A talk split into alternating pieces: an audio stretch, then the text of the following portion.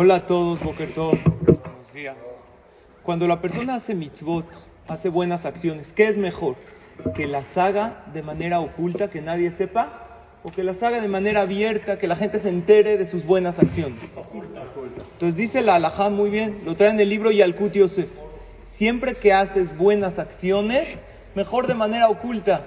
Si ayudaste a alguien, diste una tzedaká, o tú, Baruch Hashem, tienes un hábito de estudiar Torah todos los días, no se lo estés contando a todo mundo.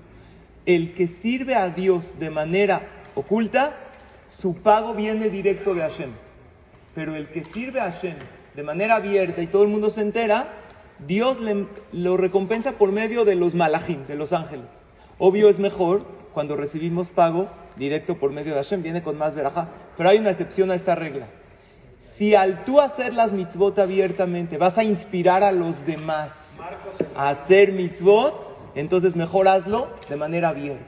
Si tú ayudaste a alguien y la gente se enteró y él dice, ah, yo también quiero. Si tú vas al Beta Knesset y se enteran que tú vas y te ven contento, ¿y por qué estás tan feliz?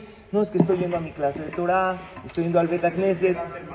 ¿Sí? Si tú dices, yo doy el Maaser y Baruch Hashem, eso trae verajá, entonces tú lo cuentas no para enaltecerte para, por soberbia, sino para inspirar a los demás. Entonces, en ese caso, hazlo de manera abierta o incluso a los hijos. Hay veces uno le cuenta, oye, ayudé a este, a este, ¿para qué? Para darle el ejemplo a los hijos, cómo uno tiene que vivir con Torah, con mitzvot, haciendo buenas acciones.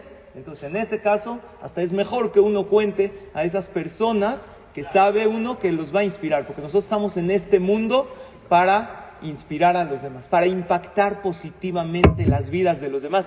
Y en ese caso, hasta es mejor que sepan para que los demás también se inspiren para hacer buenas acciones. Que tengan todos un excelente día lleno de éxito y veraja.